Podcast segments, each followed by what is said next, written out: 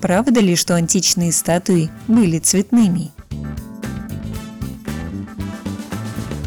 Мы привыкли видеть античные статуи белыми, но данные современных исследований показывают, большинство из них изначально были цветными.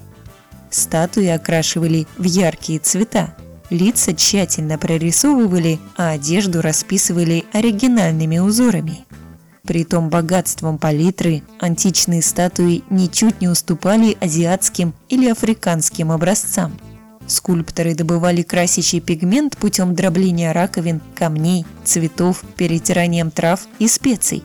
Традиция делать скульптуры бесцветными появилась в эпоху Возрождения.